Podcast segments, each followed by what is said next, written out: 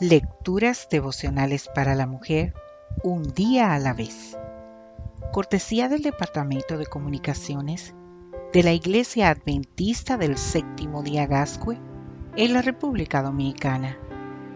En la voz de Noemi Arias.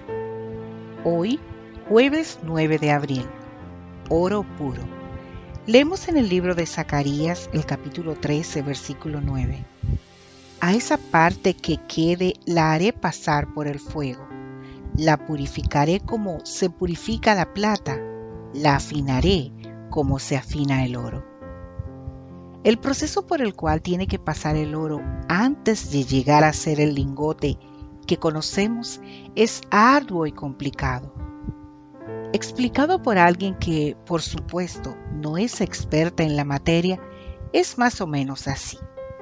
Primero, se invierte dinero en obreros y maquinarias, perforadoras, dinamita, palas, neumáticos, carros de góndolas, aparatos para quebrar la piedra. Una vez que el oro ha sido extraído de la mina y quebrado, es introducido en máquinas con bolas de acero que lo transforman en polvo. Después de ser alimentado con agua por medio de un equipo especial, luego que se mezcla, pasa a los tanques y se le añade cianuro.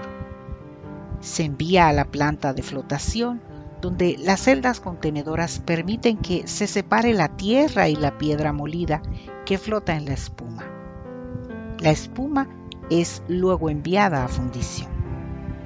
Se recolectan las espumas y se ubican en sacos de lona para compactarlas y solidificarlas por medio de la presión. Luego se les quita la humedad y se coloca en los moldes, dentro de los hornos para su fundición. Utilizando químicos y electricidad, las placas se convierten en cristales de oro y plata. Pasan a otros hornos eléctricos y son depositados en lingoteras o moldes que giran alrededor del horno. Una vez completado este proceso, los lingotes de oro están listos. Hod, uno de los hombres más probados de la Biblia, oró así pruébame y saldré puro como el oro.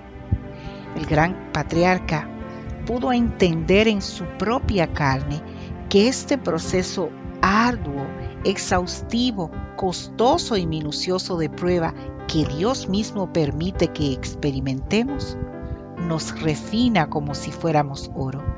Es decir, produce en nosotros la santificación y purificación de pensamientos, palabras y hechos. Querida amiga, Dios está obrando en ti para refinarte de tal manera que llegues a ser oro para su honra y gloria. Mientras dura el arduo y complicado proceso, no pierdas la calma. Permite a Dios obrar en ti, probarte como se prueba el oro porque solo Cristo puede purificar el templo del alma, pero no forzará la entrada. Él sujetará nuestras iniquidades y echará en los profundos de la mar todos nuestros pecados. Su presencia limpiará y santificará el alma. Que Dios hoy te bendiga, mujer.